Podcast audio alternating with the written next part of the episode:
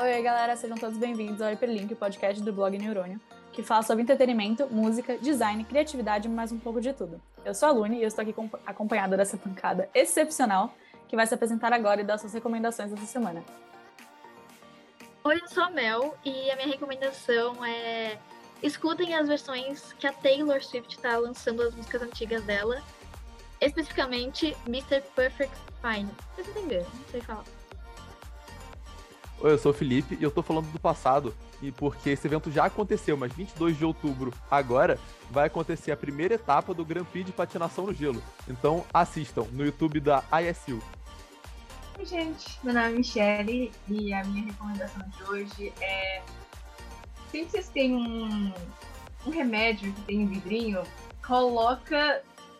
Deixa dentro do pacotinho, tá? Porque um dia você vai deixar cair e pro vidro não espalhar, ele quebrar dentro do potinho, você, você deixa ele lá no pacotinho. Tá bom. Gente, a minha recomendação do dia, já que eu vou fazer uma recomendação, é que se vocês forem dormir na aula, coloquem no despertador, porque vocês podem acabar varando duas aulas seguidas sem perceber.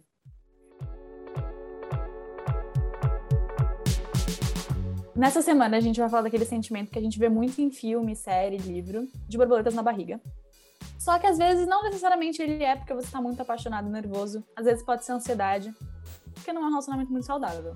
Então a gente vai falar meio de casais que a gente vê nessas séries, livros e filmes, que não são tão saudáveis e que os personagens acabam achando que é amor. É um casal que eu assisti, assim, tipo, em 2016 essa série, então, para mim, é um casal tóxico, vendo agora. É o Chuck e a Blair de Gossip Girl. Porque, assim, é, eles são muito fofos juntos, assim, tipo, enquanto eu assistia, eu ficava tipo, ai, que bonitinhos, eles são muito bonitos também. Mas, em certo momento também da série, tipo, o Chuck faz algumas coisas pra Blair que não são muito românticas, assim, tipo, que fazem, sei lá, ela se sentir menor, sabe? Tipo, como, por exemplo, não é muito spoiler, tem uma série antiga o, tem um momento que o Chuck, ele assina um contrato, ele troca a Blair por um hotel. Então, assim, não sei se isso é um ato muito romântico de um casal apaixonado. Tá. Assim, o, o, difícil de defender o Chuck é que no primeiro episódio ele, tipo, tenta estuprar uma menina. Então ele não é, tipo, uma boa pessoa. Mas são, tipo, sei lá, nove temporadas de evolução do personagem. E a série meio que trabalha para que você esqueça isso. Então, não tô falando que eu esqueci. É um absurdo, muito errado. Odeio ele por ter feito isso, mas se você considerar também o Damon de Vampire Diaries, que eu vou falar mais tarde, também fez isso no começo da série. Todos os grandes casais de séries, não sei por que eles botam os caras começando abusando de meninas, eu acho isso um absurdo. Mas sobre a toxicidade do casal, é... de fato, eles têm muita química, mas os dois são muito tóxicos, mas eu acho que é por isso que eles dão certo. Tipo, nenhum dos dois é saudável um pro outro. Entendeu? Não é que ele é tóxico com ela, ela também não é tóxica com ele. E eles se levam assim, entendeu? É, realmente a Blair também, ela. Esses dois, assim, a série, né? A galera tem uma galera meio chata, tipo, todo mundo ali daquele grupo faz umas coisas que é duvida, duvidável. Eu sempre falo essa palavra. Eu sempre falo isso. Duvidosa. Eu pare. sem querer. É sem querer eu falei. É, são casais questionáveis, essa é a palavra que eu gosto de falar. Mas eu não sei se mais alguém daqui viu Gospel Girl pra falar disso, né? Porque um outro casal que eu não defendi nem enquanto eu assistia, que foi diferente de Jack Black eu defendi enquanto assistia, é Rose e Rachel. Que esse casal, para mim, é uma tipo, maior polêmica, porque uma galera defende, fala, nossa, eles são muito lindos, usa a blusa com a estampa do casal e fala, ai, My Lobster, que tem essa coisa na série. Eu acho nojento, mas acho nojento desde o primeiro momento que eles se beijaram, porque o Ross, ele diminuía a Rachel, diminuía o trabalho dela, ficava brava por coisa nada a ver. E, gente, eu não vou dar o spoiler, é que não é um grande spoiler, né? Porque a série também é bem mais antiga que Gossip Girl. Mas, tipo, a cena final dos dois juntos, assim, como eles terminam juntos, me deixa muito brava. Porque, assim, eu não sei por que, que fizeram, fizeram isso pra audiência e pra eles ficarem juntos. Porque se fossem fazer hoje em dia, refazer essa série, a Rachel estaria em Paris. É tudo que eu posso falar. Ela estaria, ela não estaria em Nova York. É tudo que eu posso dizer. Não poderia ter me expressado melhor, tirando os erros de português. Eu te amo, meu. É... Meu, a Rachel e o Ross são o casal mais errado. É, tipo, literalmente para desenvolvimento de caráter da Rachel, porque o Ross é um lixinho. Ele é totalmente ciumento obsessivo, ele destrói a carreira dela, ele quer que ela, tipo, largue tudo por ele. Ele é um inseguro, mimado. E, assim, eu ignoro o fato dela não ter ido para Paris, porque, desculpa, quem troca Paris por um homem medíocre e babaca? É Paris, não troco nem por um homem legal, vou trocar pelo Ross. Então, eles são um casal totalmente insosso, totalmente desnecessário. E é, qualquer flor. Flor não. Borboleta na barriga que ela tenha sentido foi totalmente ansiedade, porque ele é um babaca. Mas se ela tivesse trocado ele por Paris, no caso, não teria tido série. E até aí também, se você quer relacionamento saudável, namora um alface. Não, se ela tivesse ido para Paris, é, teria tido série, porque isso aconteceu no último episódio da última temporada. Teve nove temporadas, toda uma construção ali, entendeu? Não precisa. Tipo, ela poderia ter ido para Paris. E ela já ficou com caras muito melhores que o Ross ao longo da série, entendeu? Que eram. Não eram fáceis. E eram pessoas incríveis, ok? O Ross eu não defendo, ele é um babaca, assim, em todos os níveis, e ele é feio. Ele é feio, não ficou bonito também. Feiofobia descarada aqui no podcast.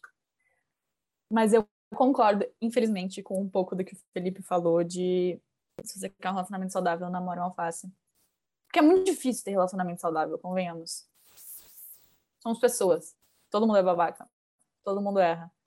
Então é muito fácil a gente olhar para um relacionamento na televisão e falar, tipo, nossa, esse relacionamento é tóxico, mas quem nunca viveu um relacionamento tóxico e achou que era, tipo, a oitava maravilha do mundo?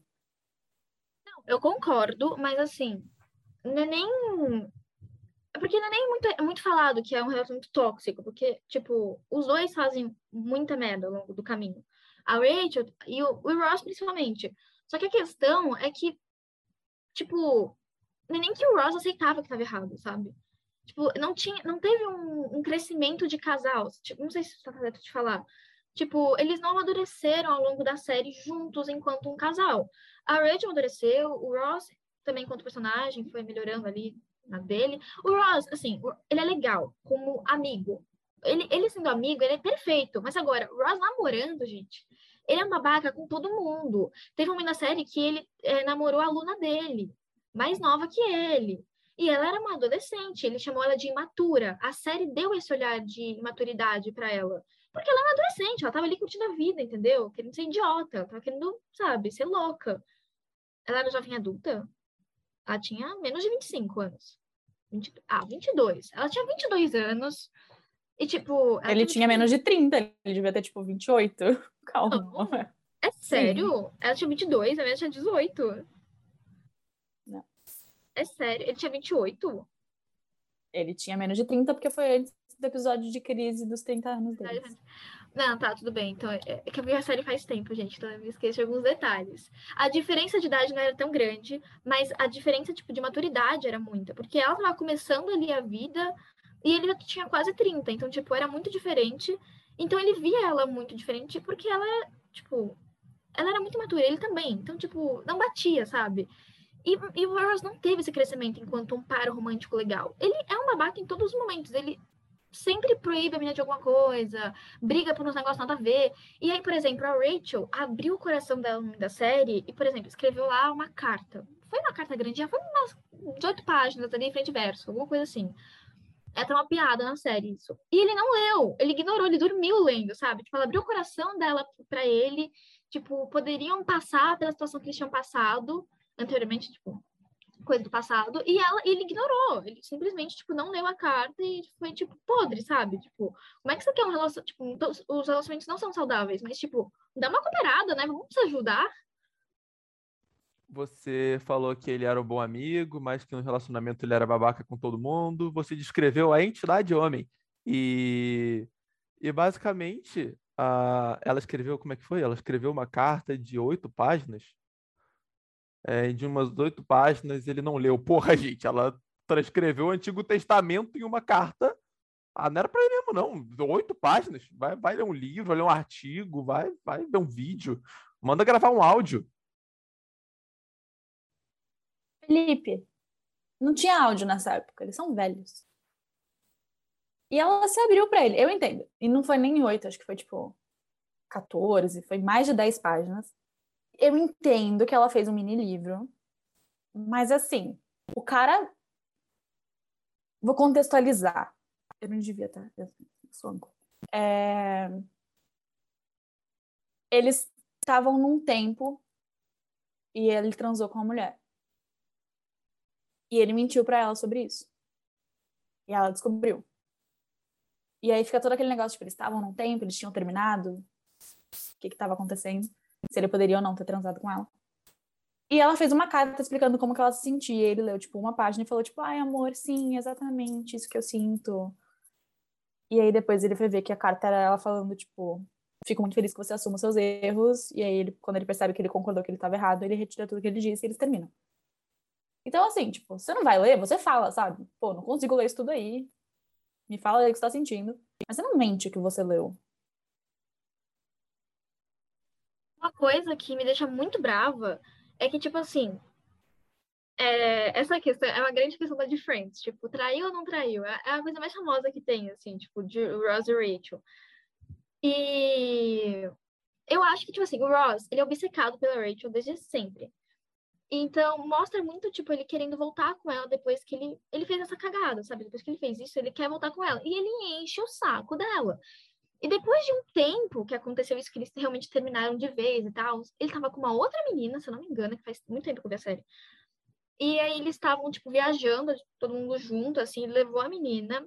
E aí rolou uma, uma, uma, uma química, assim, sabe? Rolou uma coisa entre o Ross e a Rachel. E aí o Ross, tipo, falou, beleza, tipo, vamos voltar? Tipo, sabe? Ele falou, vamos voltar. Então, assim, se você quer voltar com a menina que você obcecada cada ano, sabe? Faz o mínimo. Ela abriu o coração dela ali em carta. Tudo bem, tem mais de 10 páginas, mas, tipo assim, lê pelo menos metade, ou fala que não leu, sabe? Ele, tipo, ele foi tão escroto em níveis. Isso é, tipo, uma das coisas que ele fez, sabe? Tipo, constantemente ele fazia coisa errada, assim.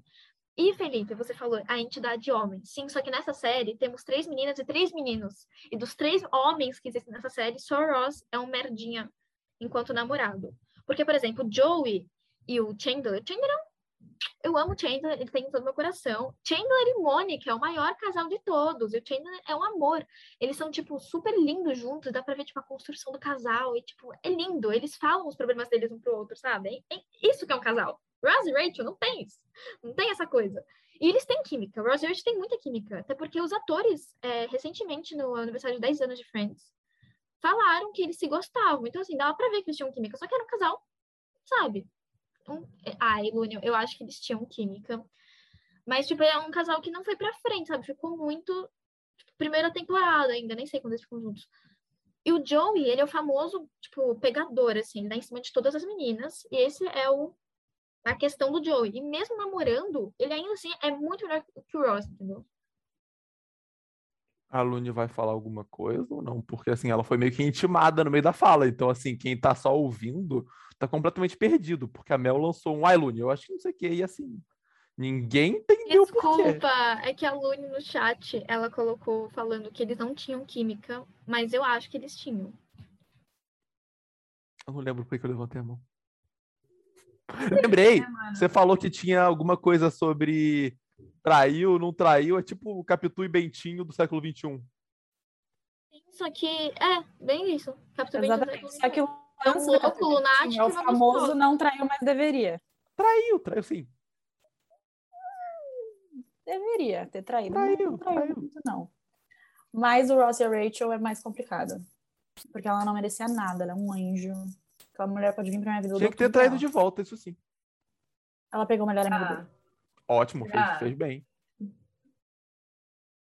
Parênteses, Joey e Rachel é muito melhor que o Ross e Rachel, eu falo mesmo, eles são incríveis, eles são lindos, eles têm química, eles têm beleza, eles têm tudo. Se organizar direitinho, todo mundo transa. Tipo, é reflexo da vida real em qualquer lugar. É só organizar com cuidado. certo momento da série, assim, todo mundo já deu um, um beijo no outro. Todo mundo já se pegou ali. Aqui vai um casal. Aqui vai um casal que não é borboletas no estômago da sociedade. Romeu e Julieta. Por que, que um morreu pelo outro? Mano, é só Sim, esperar é mesmo. a menina É, não, mas. Brother se pelo Mas eles de estão Deus. certos. É uma história ótima pra mostrar que amor não vale a pena. E era esse o único objetivo ao ser escrita. E é basicamente o que foi deturpado. Então, hoje em dia, é visto como uma história de amor, sendo que nunca foi o objetivo. Era pra mostrar como que o amor é uma doença, porque o amor naquela época era tratado literalmente como doença, tanto que paixão vem do prefixo patos, que significa patologia, doença. Então, amor é basicamente isso, uma doença da cabeça.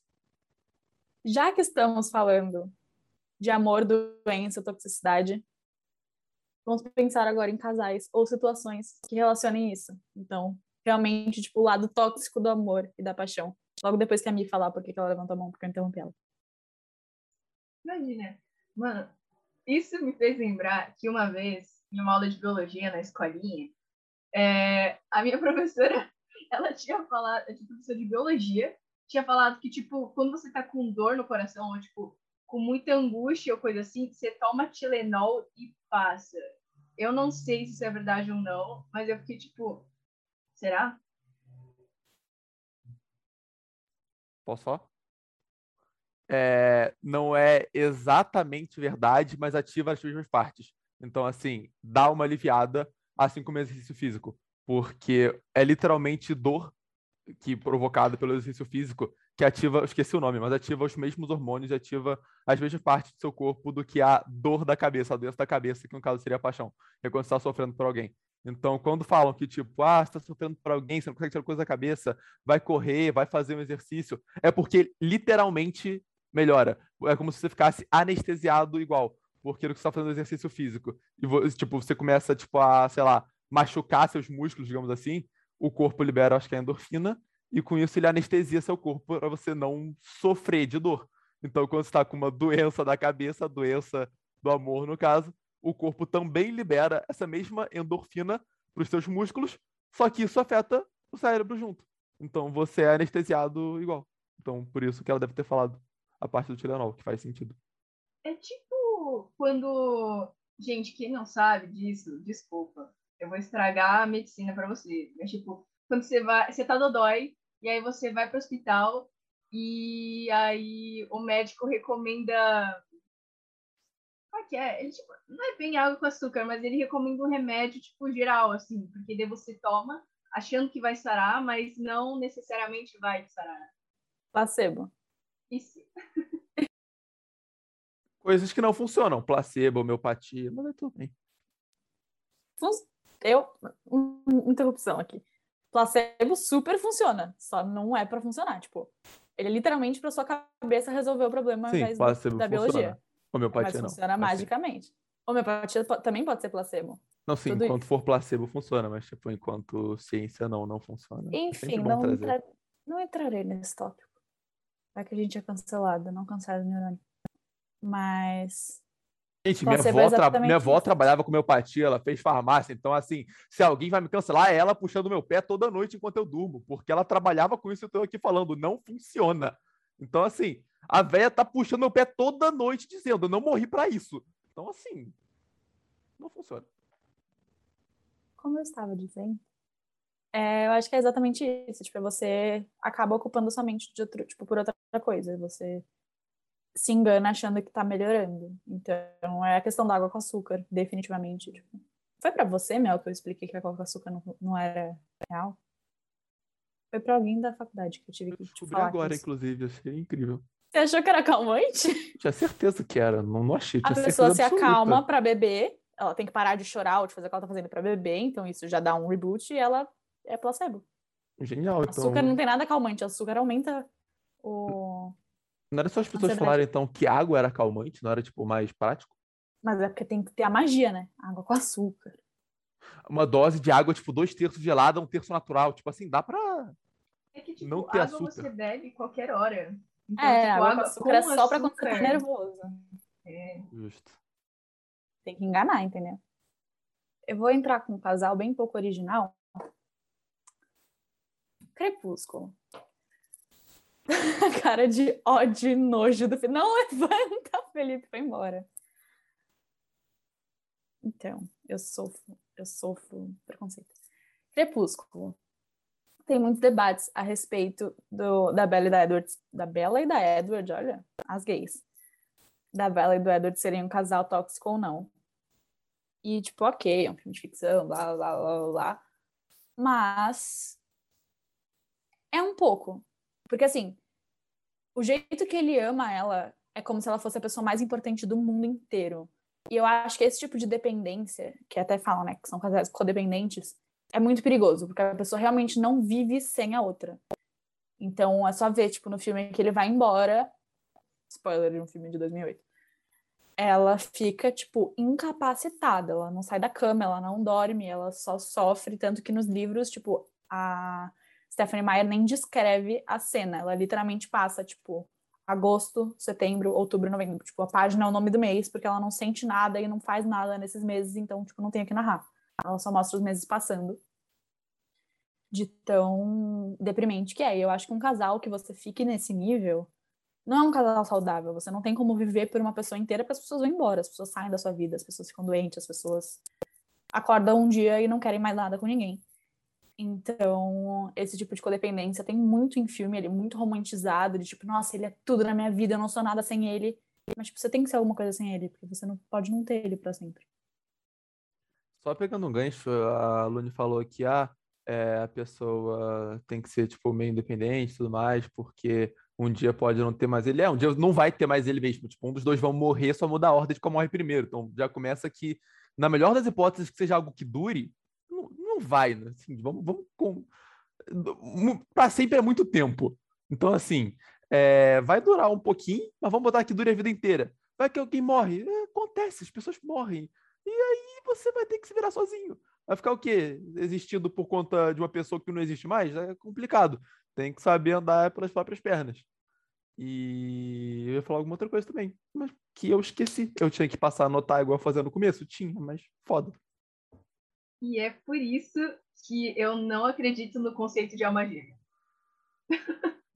eu não sei, mas tipo, não sei, para mim é tipo assim, ó, você você tá vivendo a sua vida, você encontra o amor da sua vida, você passa tempo com ela, mas vamos fingir que quando você tiver, sei lá, vai, com 50 anos, é, esse, esse amor da sua vida morreu.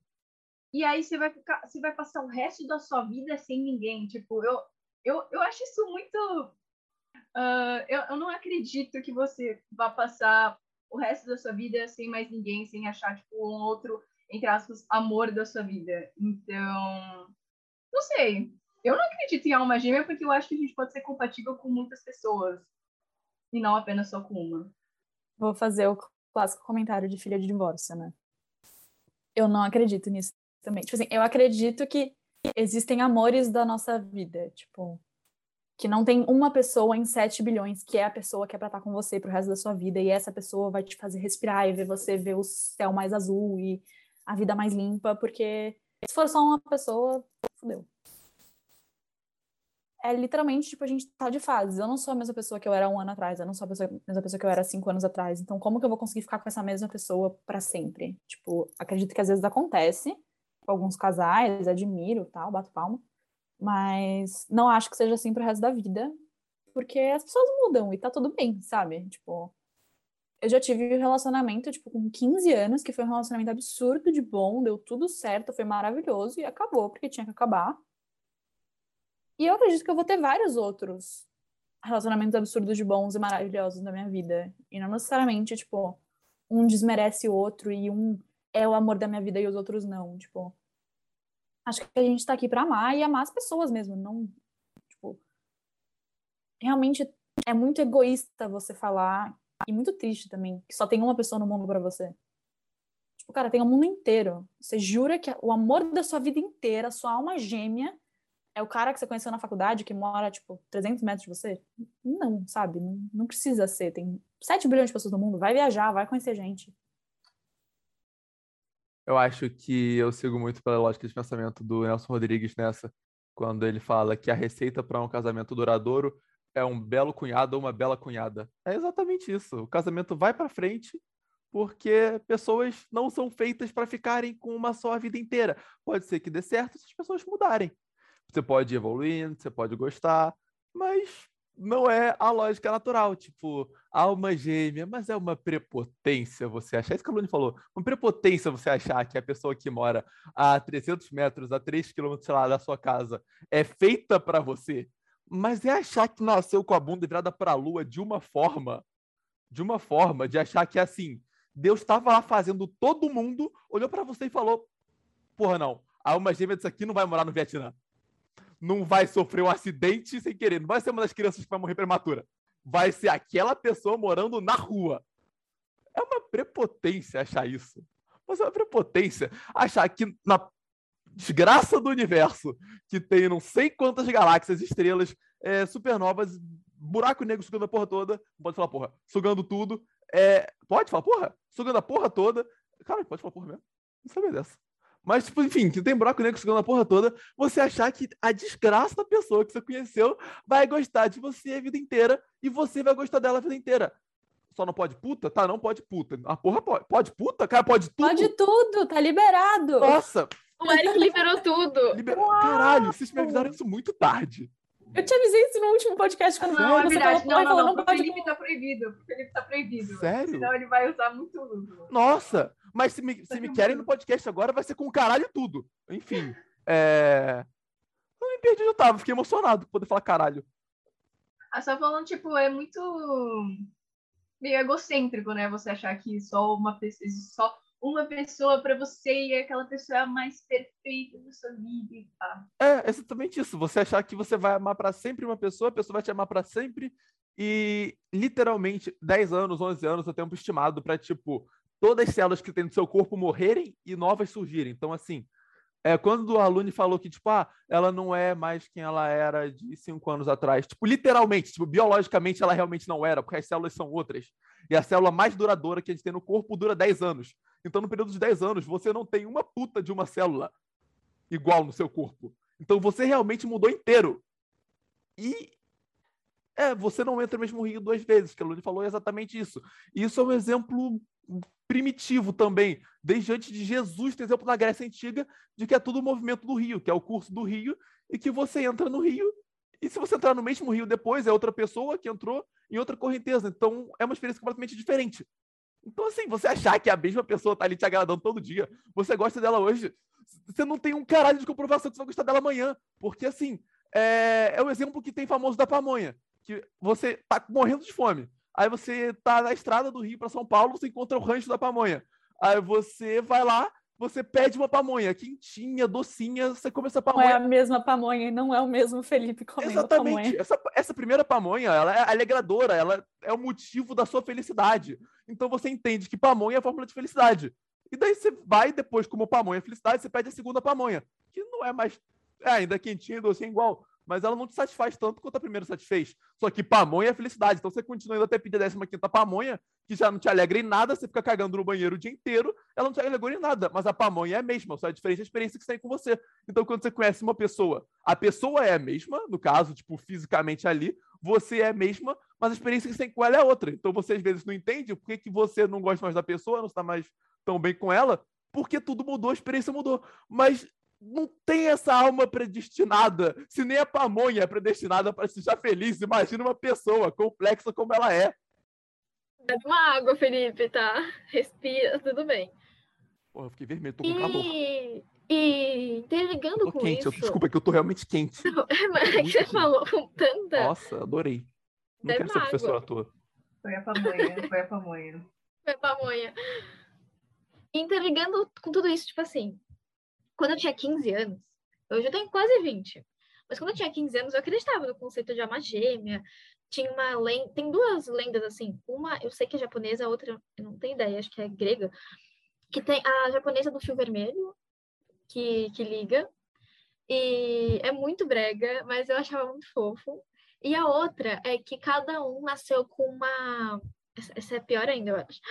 Cada um nasceu, tipo, incompleto, e aí tem uma outra pessoa que Essa vai juntar. é, é de filosofia, que eles, é, acho que é mitologia, que eles criaram os seres Mitologia. humanos, tipo, juntos, é, tinha quatro pernas, quatro braços, e aí não funcionava direito, e eles rasgaram no meio, e você passa o resto da sua vida inteira tentando procurar a sua outra metade. É, exatamente isso. E quando eu tinha 15 anos, eu achava esses conceitos muito românticos. Só que aí, a Mel de 15 resolveu assistir La La Land. Não sei quem assistiu La La Land aqui. Ele tem gosto- três vezes e dormir, desculpa. Eu gosto. Eu, eu assisti pra, assisti pra gostar de La La Land, eu tive que assistir umas duas, três vezes também. A minha irmã, que é viciada até hoje em La La Land, e aí eu fui assistir com ela, a primeira vez eu não gostei.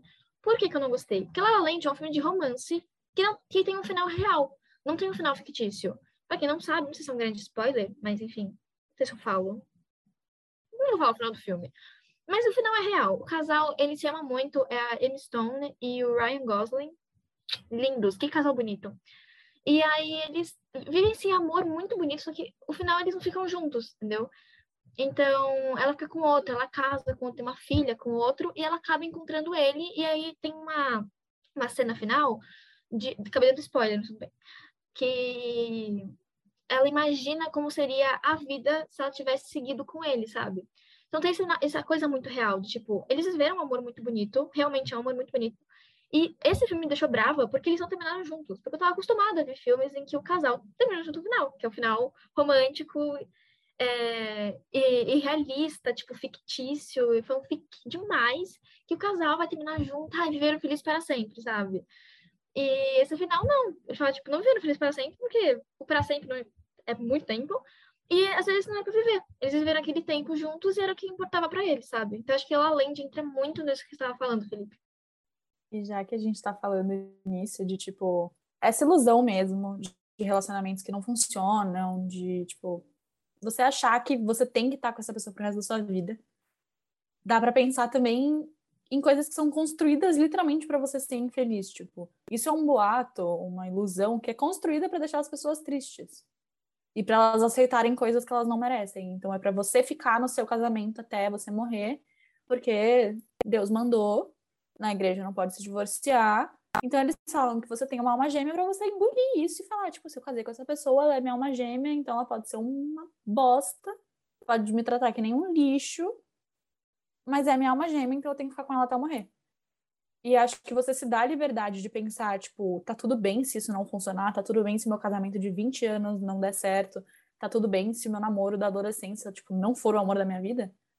Te dá muita liberdade até pra você amar mais, tipo, você tá num relacionamento com a pressão de que você tem que casar com essa pessoa, deve ser muito pior do que você só aceitar, tipo, a gente pode terminar semana que vem, mas por enquanto tá muito bom. E tá tudo bem. É... Mas assim, só para não parecer que eu sou o inimigo de relações O saudáveis. inimigo do amor, Felipe O inimigo do amor, não, Porque até ele porque. Não, não sou, eu escolheria coisas reais para ser inimigo, mas. Eu não preciso passar. É, Eu escolheria coisas mais interessantes para ser inimigo, mas um, um relacionamento de filmes também que eu acho muito válido destacar não é tóxico, mas é para mostrar exatamente uma relação oposta, que é assim, várias coisas que a gente olha, ó, que casal bonitinho, o cara é um arrombado.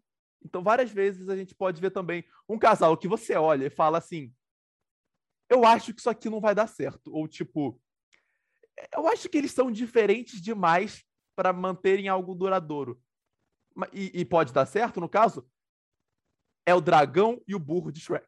Eu acho que esse casal tinha que ser destacado aqui, porque é um dos casais mais perfeitos que tem na, na televisão de forma geral, de série, a filme.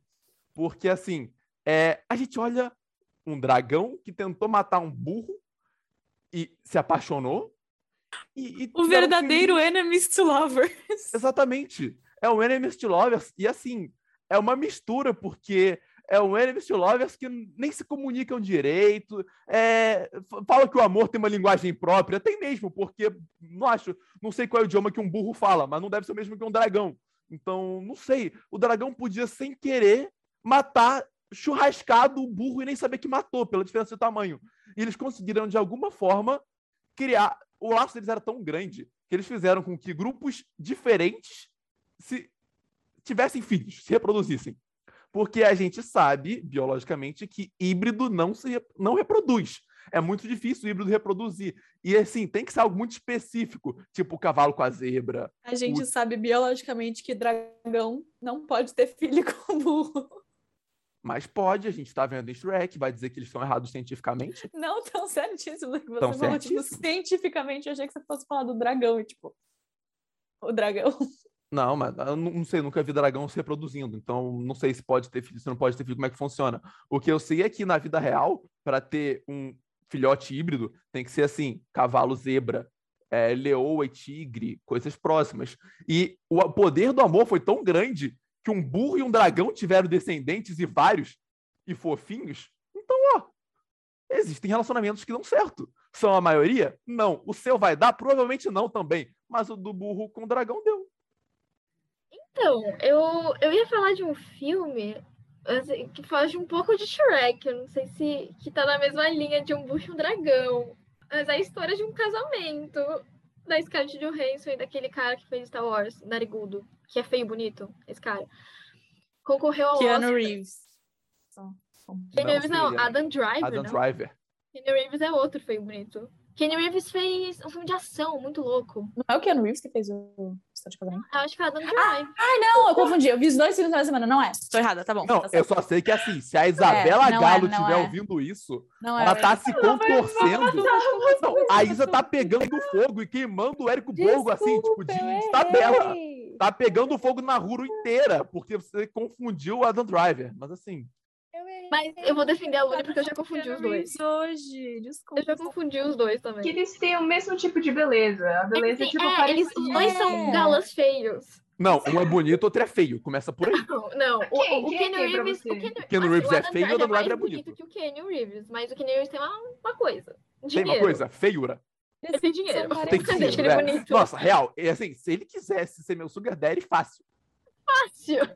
Não parece. E, inclusive, eu mudo a ordem do feio com o bonito. Ele vira lindo. Eu ia falar de história de casamento porque fala desse casal problemático. Não problemático, mas ele que eles passam por uma.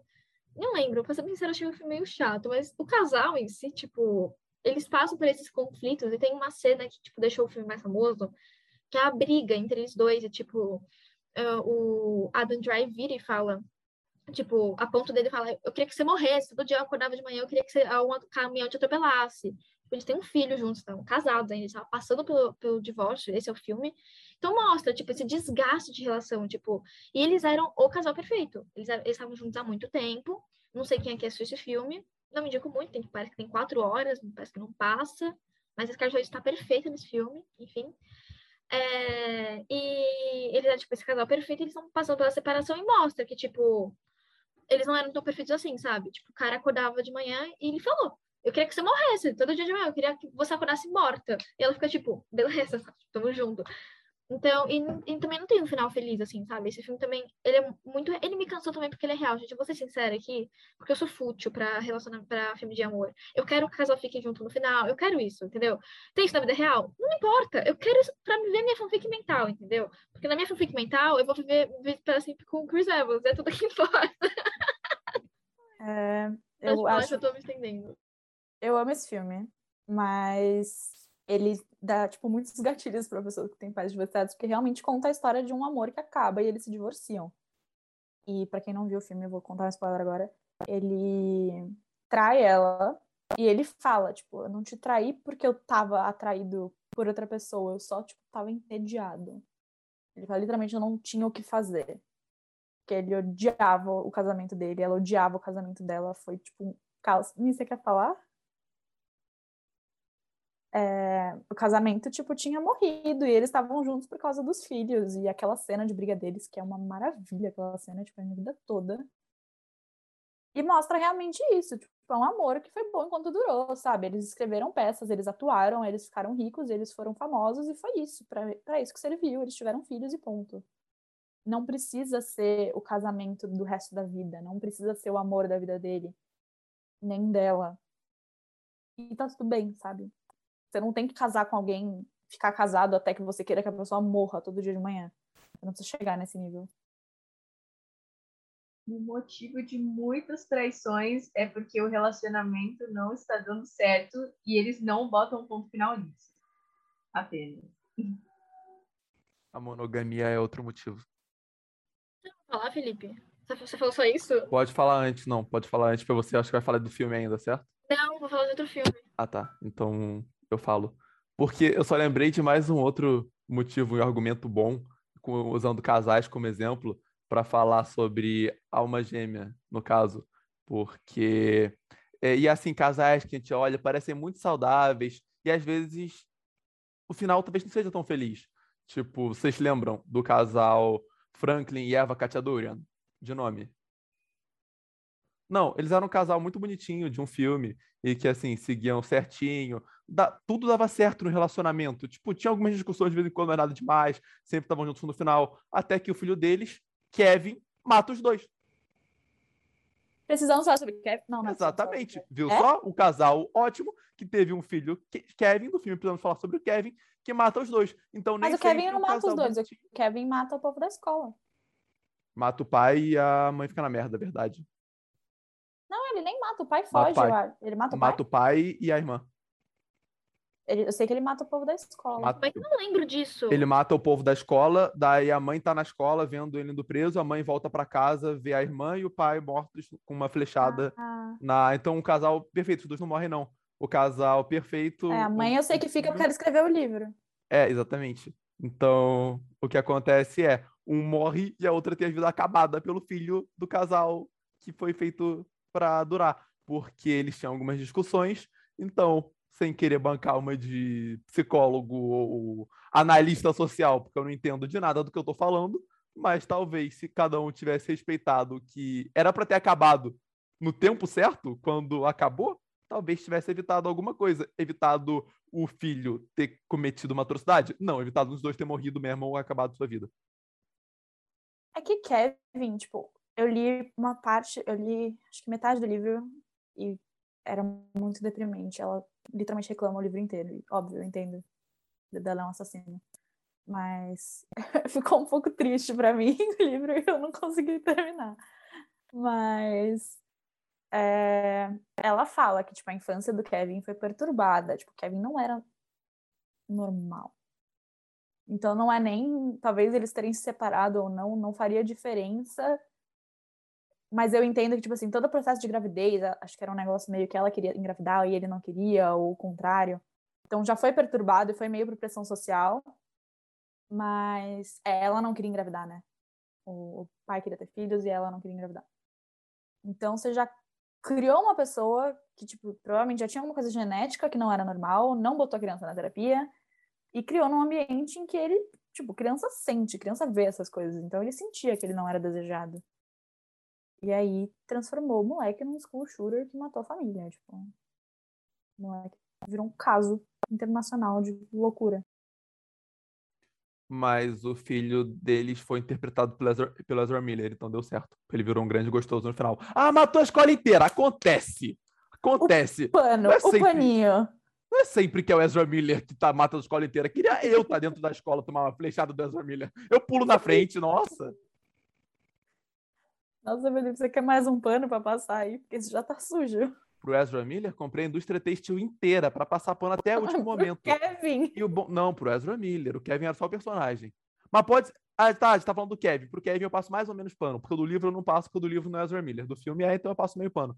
Aí, e, o, e a outra metade de pano que, que, sobrou, aí vai pro Ezra Miller mesmo. Ah, ele discutiu com uma fã na Irlanda e jogou ela no chão e sufocou. Nossa, gente, quem nunca? Você nunca andou na rua, você tropeçou em alguém sem querer sufocou a pessoa no chão. Nossa, gente. Acontece, né? Pelo amor de Deus. Vocês estão falando. Não, mas ser sufocado pelo Ezra Miller deve ser sensacional mesmo, né? Que eu fiquei pensando agora. Eu acho que quem nunca eu queria estar no lugar dela. Deixa eu falar. Deixa fora. Deixa, tipo, vamos passar de assunto, por favor. Peraí. A Melzinha quebrou, mano. Ela quebrou. É tipo aqueles brinquedinhos que você tem que dar corda pra falar e acabou a corda. Aí assim, a gente tem que dar corda de novo. É, no meio do que vocês falaram, vocês falaram tipo, ah, é, se o casal só tivesse aceitado a separação. Eu li um livro que não é 100% sobre isso, mas tá ali no meio. É um livro muito aleatório, de uma menina que no TikTok, é extremamente aleatório. Tem no Kindle Unlimited, então se você tem Kindle, vai ler, porque é muito bom. É brasileiro, se chama Como Não Viver um Romance Adolescente, e é bobinho, é bem bobinho. É a menina que gosta do melhor amigo. Aí você pensa que é uma trama que vai, nossa, seguir super Só que dá várias viravoltas, assim, tipo, nossa, é uma história muito real, assim, de uma menina adolescente de 16 anos que tá beijando pela primeira vez, vivendo a vida. E os pais dela estão passando por uma puta briga e ela fala disso em alguns momentos do livro, tipo, quando ela volta de algum rolê que ela deu com os amigos, os pais estão brigando, tipo, teve um dia que ela chegou em casa e, tipo, o pai tomou um tapa da mãe, tava vermelha, a mãe tava, tipo, sabe, brava, assim, é, respirando mais forte. E ela fala, tipo, como ela é infeliz dentro de casa, porque os pais não estavam aceitando o fim de um amor, entendeu? Enfim, eu lembrei muito disso. Mas o que eu queria falar mesmo é de uma coisa que fica muito. Nossa, esse me deixa, me deixa brava, que tentaram, assim, até o fundo do talo, colocar um final feliz em um casal que não precisava ficar junto. Peggy e Steve Rogers. Por que que no final, não sei quem assistiu aqui, Guerra. Não. É, Endgame, Ultimato, mas no final o Steve Rogers volta pro passado e fica com a Peggy. Por que, que a Marvel fez um negócio desses? Não precisava, ele não fez isso nos quadrinhos, ele não fez em nenhum momento. Pra que, que ele voltou pra ficar com a Peg? Em outro universo, aí, no multiverso, ele ficou com a Peg. Por que, no MCU ele precisava voltar no passado pra ficar com aquela mina que também morreu depois no futuro? Sabe? Não volta, brother, fica no presente. Foi beleza que, assim, tivemos Capitão América, o. Esqueci o nome do, dele, o Anthony Mack, esqueci o nome dele no MCU. Enfim, Falcão, não lembro do personagem mas tivemos ele como Capitão América, que foi muito legal. Mas eu fico muito brava toda vez que eu lembro que o Steve Rogers voltou pro passado para ficar com a Peg e voltou depois, assim, velho, para passar o escudo. Eu fiquei, ah, não. A Marvel não me meteu essa, juro. É porque o Chris tinha fechado o contrato já, não era? Alguma coisa assim? Ah, mano, tudo bem, mas tipo, ah, sabe, quer empurrar um casal feliz até o talo, mano. Tipo, matava nem... ele ao invés da viúva negra. Ela matava. Não, calma. Hum, fazer qualquer coisa, fazer qualquer coisa. Passava o escudo. Se aposenta! Não tem isso no mundo dos heróis? Não quero mais ser o Capitão América. E vive a sua vida, brother. Você fala, morrer? Ele morreu. No começo oh, mas... de o Tony tentou fazer isso e sabe o que aconteceu? Não. Exato, não. é. Não, o, o, Tony não se aposentou, porque o Tony ele é cabeça dura e aí ele resolveu lutar lá. Ele é cabeça dura. O Tony, não, não fala mal dele na minha frente. Eu amo o Tony. Como assim? Eu não. É Personagem mal feito? Cala a boca, Felipe. Pelo amor de Deus, não fala isso perto de mim também, não. Ele é um personagem extremamente perfeito. O tá mínimo tá que eu espero de uma pessoa sensata é Tim Cap, pra começar. Obrigada. Eu entendo. Eu sim, mas é porque eu amo muito, muito Homem de Ferro. Mas sim, você não tem como ficar tipo, ai, ah, hoje eu não tô afim de salvar o mundo porque eu tô cansadinho. É, e outra, mas uma coisa que eu vou concordar com a Mel, que ela tem um ponto muito válido, que ele poderia só ter se retirado. Se até o Papa se aposenta e pode se retirar, um super-herói não pode. Ah, mas, mas... super-herói não costuma fazer isso. Porra, foi o primeiro Papa da história que fez também. Sempre tem um primeiro. Mano, é só você parar. É só você falar, não quero mais ser o Capitão América. Passa o meu escudo pro Falcon. E quem, vai dizer, e quem vai dizer que não pode? Você é o Capitão América. Exato, você pode tudo. Faz o que você quiser aí. E assim, vou dar uma defendida aqui no Capitão, no Capitão não, no Homem de Ferro, porque ele não se aposentou em nenhum momento.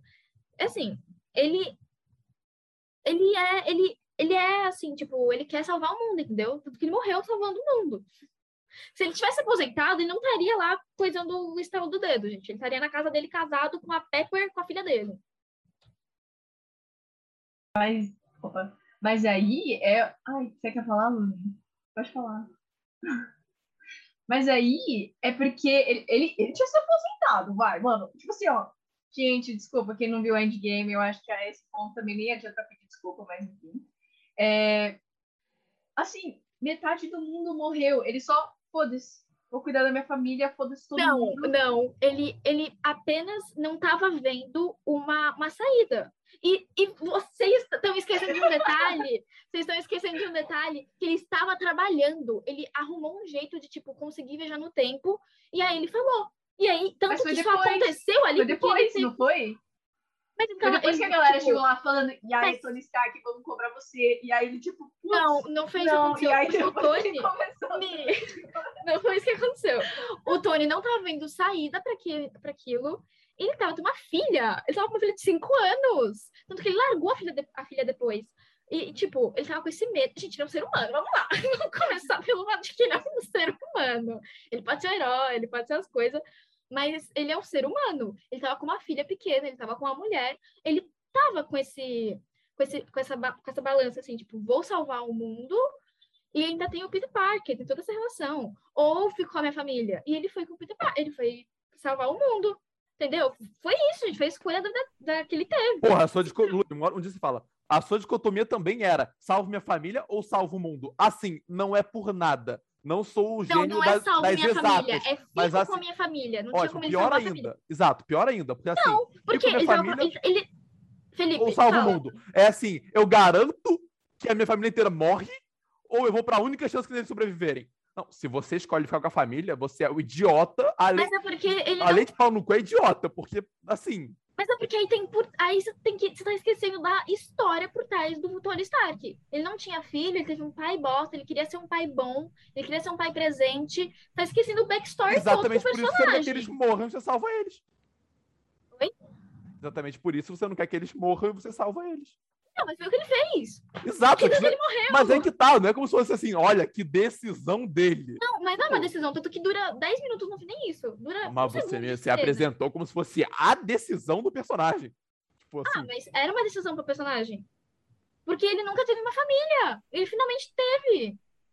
deixa a Luni falar, Não, deixa eu tô a enrolando falar, só a pra ela não falar não tem. mesmo, porque tá sensacional. Eu tô só enrolando. Eu já não tenho o que falar há muito tempo. Agora eu terei só pra ter um entendimento. Felipe! Deixa eu falar. Nossa, eu levantei até meu pé aqui, me contorci pra vocês me notarem. Vai, Pode falar, eu ia falar. falar que, tipo, foi fraco fazer ele voltar no tempo pra ficar com a Peg, no sentido de, tipo, eu entendo que ele tinha que sair. E eu acho também que é complicado você virar, tipo, putz, não quero mais salvar o mundo. Porque, meu, você tem o poder pra fazer isso. E você não tá mais afim. E não é. Tipo, o Steve Rogers nunca faria isso. Esse é o negócio do personagem. Ele não pararia de salvar o mundo, porque ele, como personagem. Não, Mel, você não vai falar, calma. Eu vou falar agora por 20 minutos não é do personagem dele. Tipo, ele é esse cara altruísta e apaixonado, patriota. né? Mas, enfim. Sabe, que salva as pessoas e coloca todo mundo acima de tudo. Então, tanto que, tipo, ele não deixou de salvar ninguém quando ele foi voltar no, pro passado, que foi um negócio de, tipo, pouco tempo. Mas. é, é, eu acho que foi um final fraco só porque, tipo.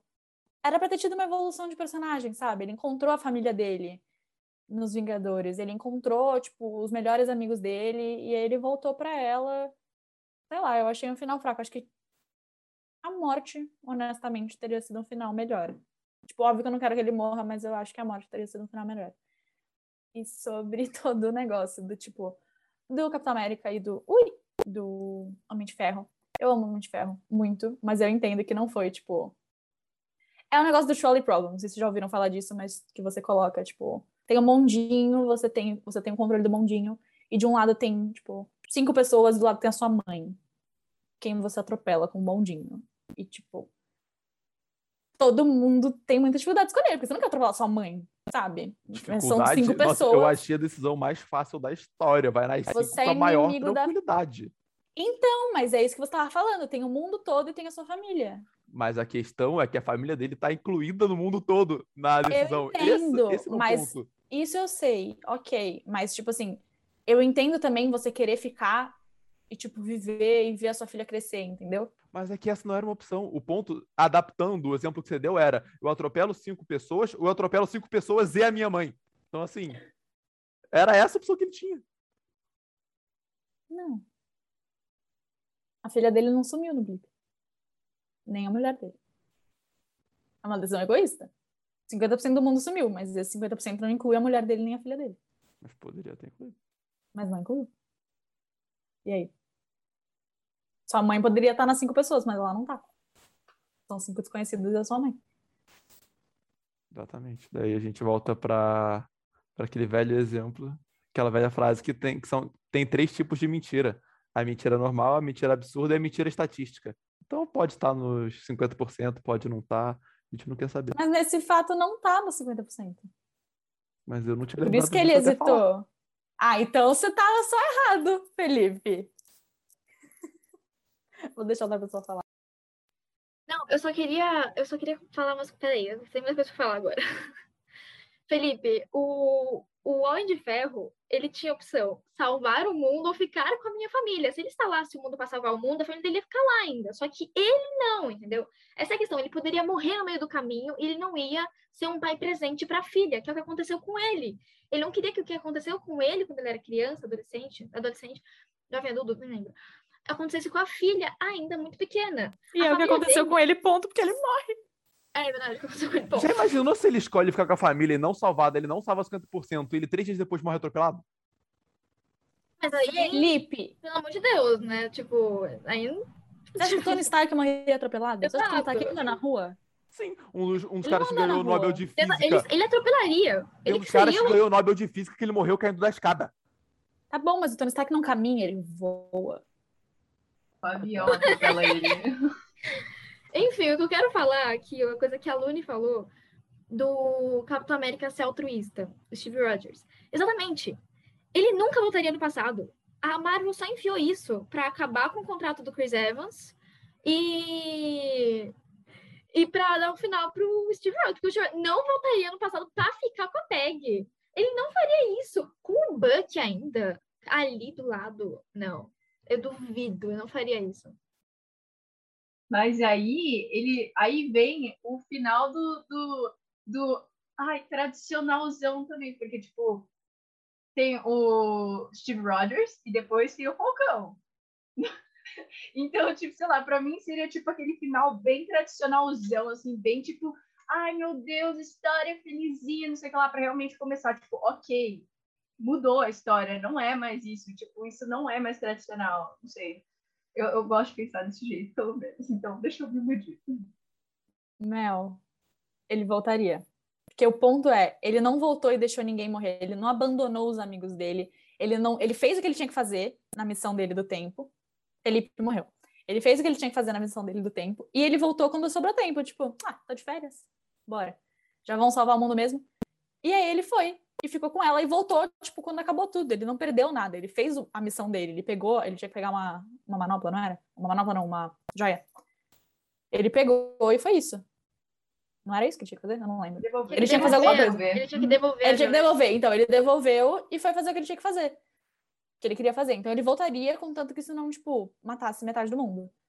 Mas só é um final triste porque era pra ele ter evoluído. Mas ele não evoluiu. Ele continuava com a foto dele, dela na- no bolso, em todos os filmes, em todas as coisas, e completamente apaixonado.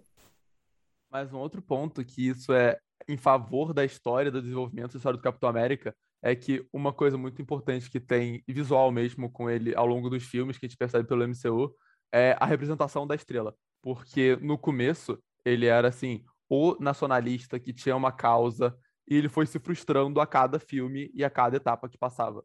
Então, assim, a gente vai percebendo pela medida que a estrela e que a roupa dele, no geral, vai ficando escura, a descrença dele, não necessariamente no Estado, mas na representação de uma figura forte que está ali para proteger todo mundo e para ajudar e, e que sirva ele também. Então, ele que tinha toda uma causa no começo, foi vendo a causa dele se esvaziar. Até que, no fim, até no escudo dele tem uma representação visual que vai, tipo, escurecendo e mostrando como que ele já é completamente descrente a causa dele. Então, chegou num ponto no final que a missão dele, digamos assim, já tinha sido cumprida, porque o propósito inicial já tinha perdido.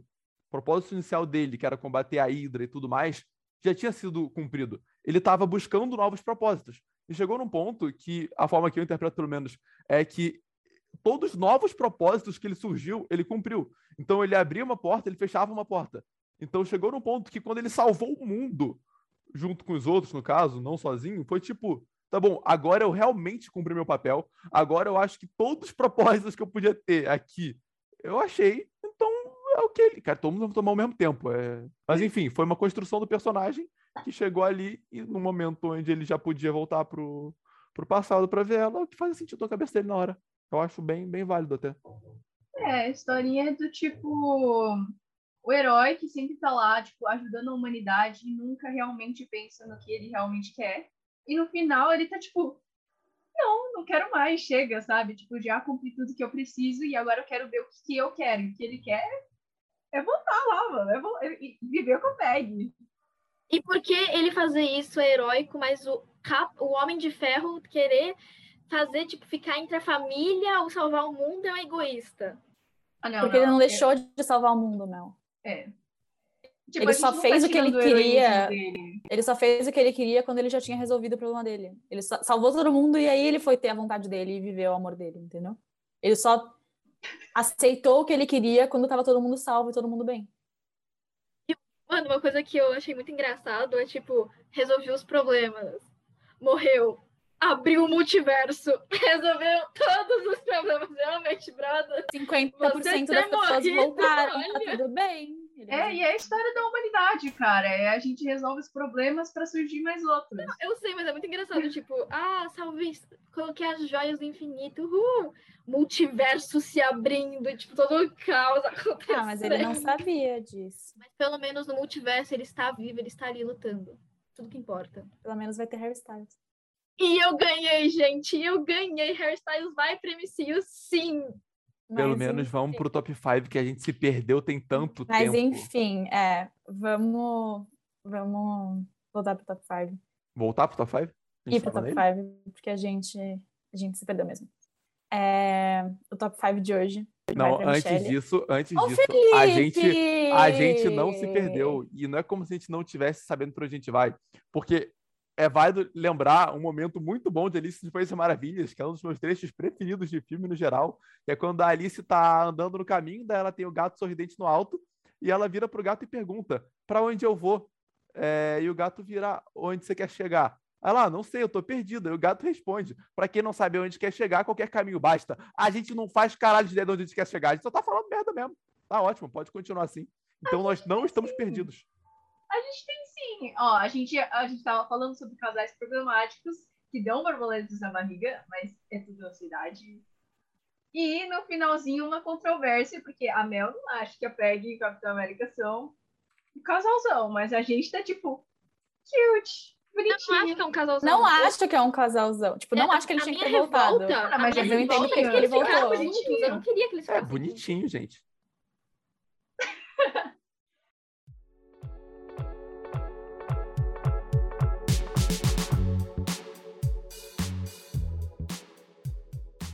Enfim.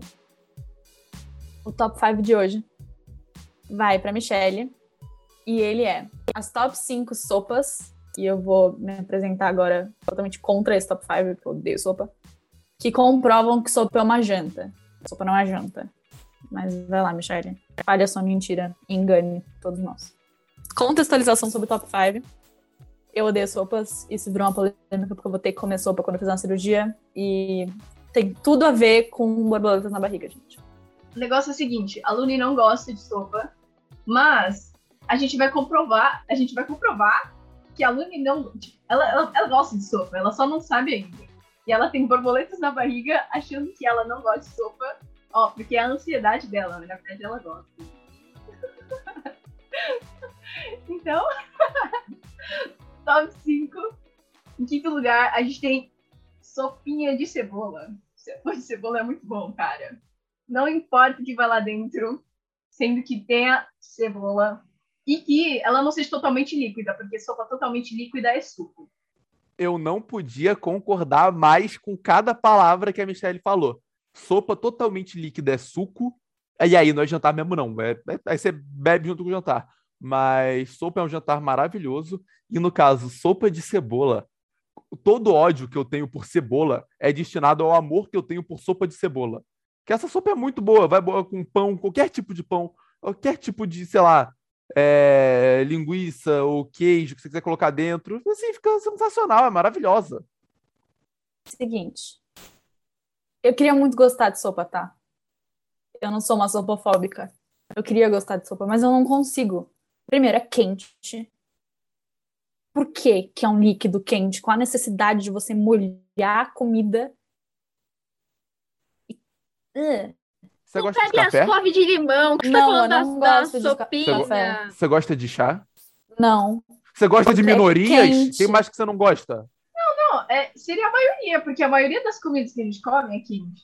E eu não gosto de comida fervendo. E aí você pega uma sopa que ela pelando e molhada. Você- Qual você é pega pelando. Será Mas a é- sopa você esfriar não um pega pouquinho? sopa- Você pega pelando se Pega a quiser. e aquele.